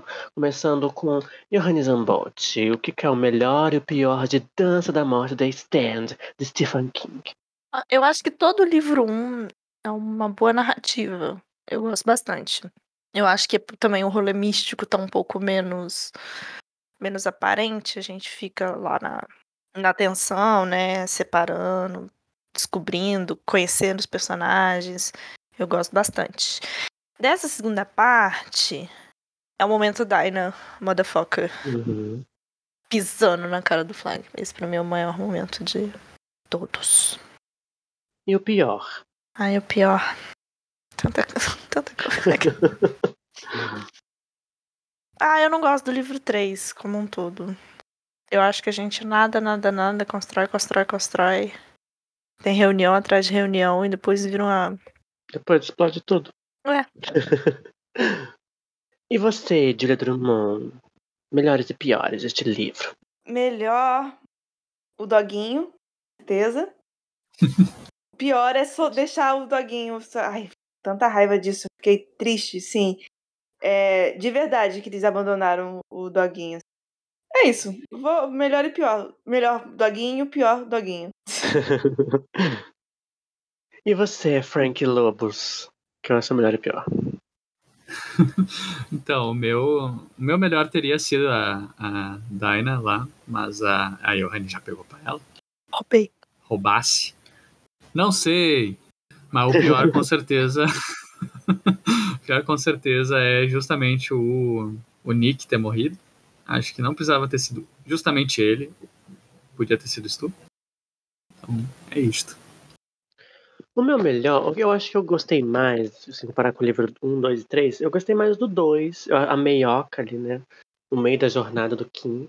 Eu gostei muito das políticas, negócio de discussão, democracia, eu gostei, apesar que eles estavam, eles eram muito egocêntricos e não tão democráticos, mas eu gosto da ideia de tudo que eles estavam discutindo. Ah, eu não gosto, eu não gosto de, de mãe Abigail, que faz o próprio pão e é muito religiosa, não gosto. E também não gosto do clima muito explosivo. Acho que, tipo, duas explosões achei demais, assim, um pouco, assim, King. Porque, assim, tão fácil tudo de tudo. Eu achei que faltou um negócio ali. E é isso. Tem alguma coisa que vocês mudariam no nosso momento Annie Wilkes nessa história? O Stu podia ter morrido. É. Aí, sinceramente, toda essa segunda parte dava pra mudar, tipo, toda, Tudo. sabe? Uhum. Nossa. Vamos sentar e reescrever. Nossa, assim. Vamos sequestrar o King e amarrar ele na cama. botar ele- Não, uma- Não, peraí, gente, esse é outro livro. Ups, ups. Ops. Assim, até o momento em que eles vão, tipo, ah, vamos até lá, né? Nós quatro homens, vamos até lá resolver a porra toda. Até aí tava até engolível, sabe? Mas depois só, é, foda-se. A- Assim que nem eu vou comentar o que eu comentei no, no, em off, nos nossos dias de discussões enquanto passou, pra mim, assim, acho que faltou no final, assim, o Flag numa cena diz assim, é só isso que você tem, diz pro Stu numa risada muito maléfica, aí ele abre um portal atrás, assim, do, do Stu, e vem a mãe Abigail voando numa tartaruga gigante, vem o Danny com uma horda de fantasmas, e a Carrie com uma chuva de pedras, e todos salvam o dia, assim, com uma música muito épica e muito CGI caro. Acho que faltou isso na cena parte 3. Isso que eu queria. Já que você tá refazendo a, a- a batalha final, vamos dizer assim, eu acho que faltou um levante da galera do Flag contra ele. Porque É, naquele verdade. momento em que eles começam a discutir e que os meninos começam a gritar e falar com o pessoal, tipo, é esse cara que vocês estão seguindo. Tipo assim, e tem umas pessoas que começam a falar uma coisa e outra, mas logo abaixa. Eu acho que mais interessante do que só vir um Deus Ex Machina e explodir todo mundo seria se viesse um levante, sabe? A galera do Uhum. Flag viesse pra cima dele e esculhambasse o homem, sabe? Rasgasse ele no meio. Porque ele foi perdendo os poderes, né? Pelo que parecia no finalzinho. Eu sei disso porque ele tentou voar e só conseguiu dois centímetros. E tava meio com a bateria fraca. mesmo. Broxa. É que ele foi desafiado, né? As coisas começaram a dar errado, ele foi ficando, eita, eita, que que tá acontecendo? É, e, aí eu acho que seria mais interessante se fosse isso.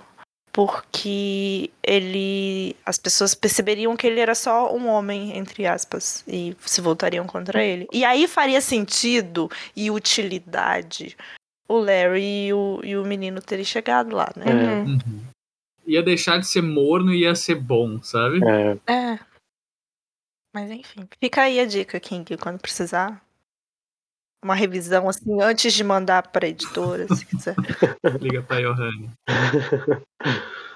O final do Games também é muito bom. Ou começa a publicar pela Triquetra, né? é verdade. Apesar que ele é hétero e branco, não dá. Né?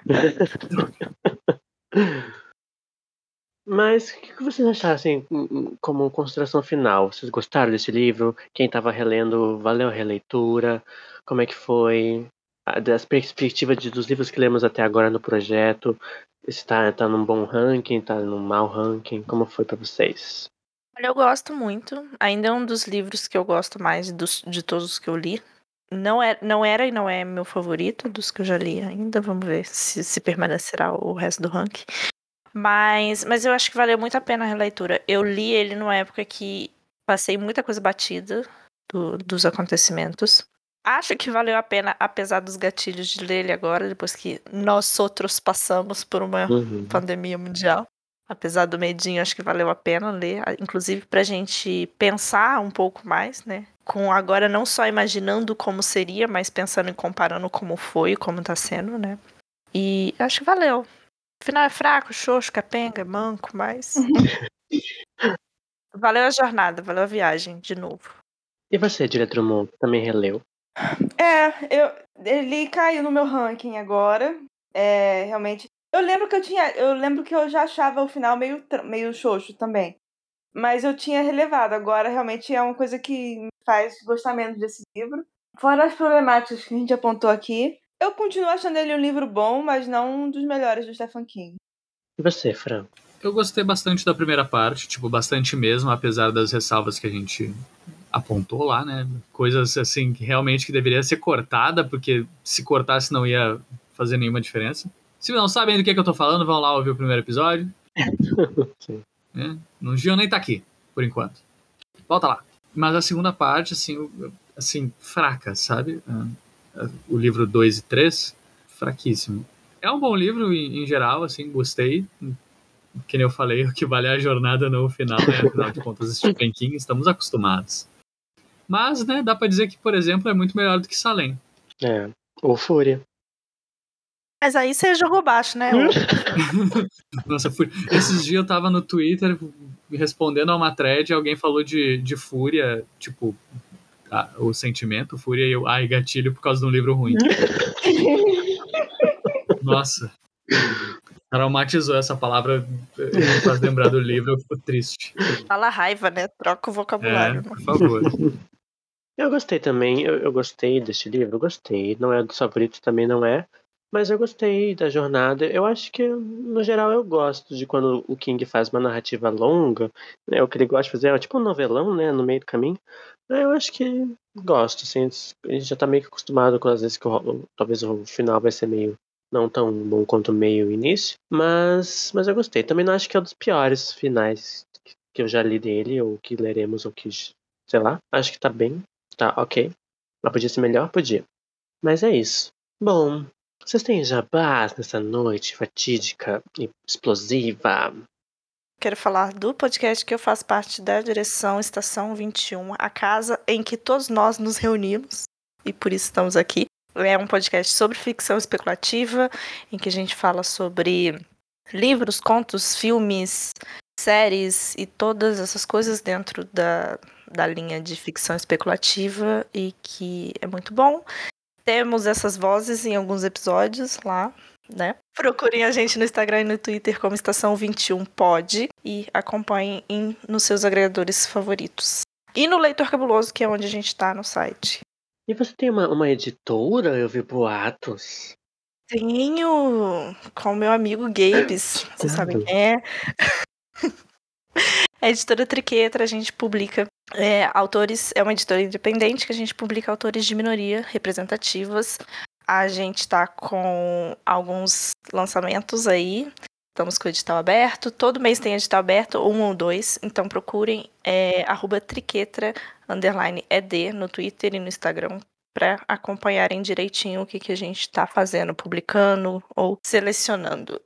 E se eu gostar de alquimia, o que, que eu faço, Franco?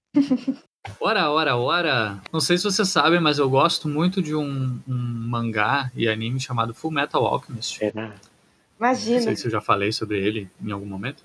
Mas eu sou o host do podcast Troca Equivalente, que fala sobre esse mangá, que é a obra de Hiro Marakawa, uma mangaka aí muito, muito gente boa. E vocês nos encontram no arroba trocaeqpod, no Twitter e Instagram. E no Leitor Cabuloso, lá na aba de podcast, vocês encontram por Troca Equivalente. Lançamos recentemente o volume 7. E acompanhem com a gente, vai ser divertido. É sobre. E temos o Dossiê Snicket, que é um podcast que está lendo e comentando a série Desenturas em Série. E temos lá no arroba Dossiê Snicket, se você gosta dessa série, pode ir lá.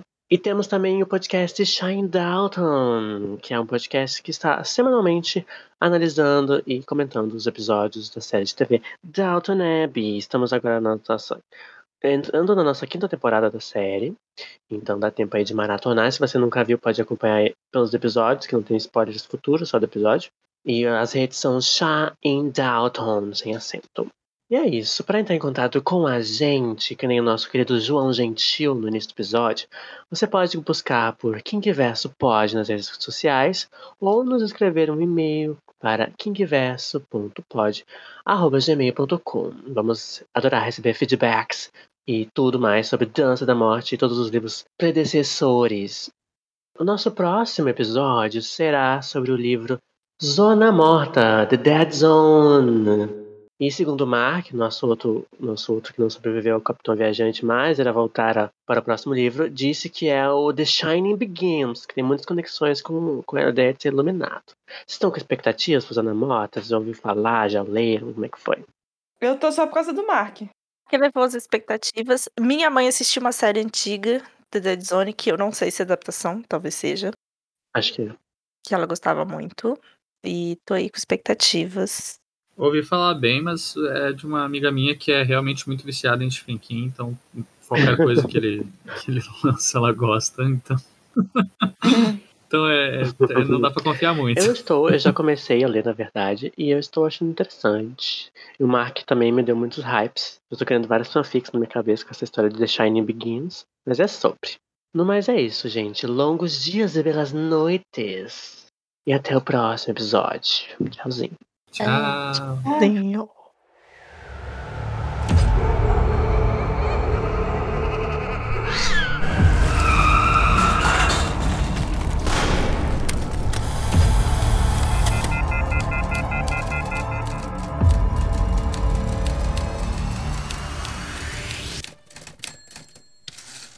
É, né? Tem que começar. Peraí, estou, estou desnorteado.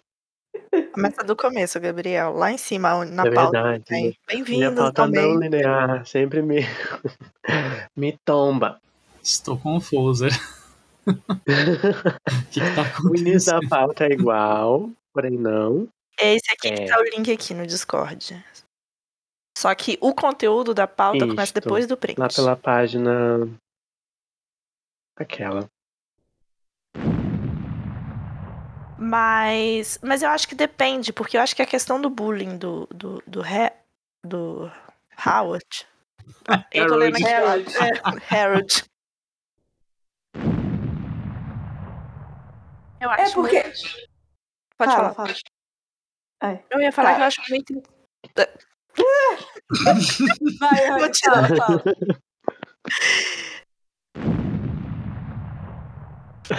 Gatinho. Uma lésbica? Uma lésbica. Eu quero que cada um grave falando a palavra lésbica. Pra eu usar cada vírgula sonora vai ser um de nós falando. lésbica. Cabe, cabe a nós ler algum livro da Tabitha pra ver se ela mantém o equilíbrio nesse relacionamento, né? Se tem mais. Uhum. mais- Pra saber se ela sabe fazer lasanha.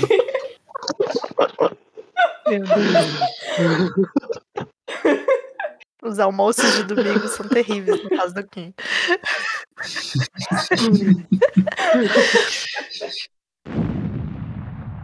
Aê, mais um episódio pra. E... Sim, Mais sétimo um. episódio. Gente, falta quanto pras férias do podcast?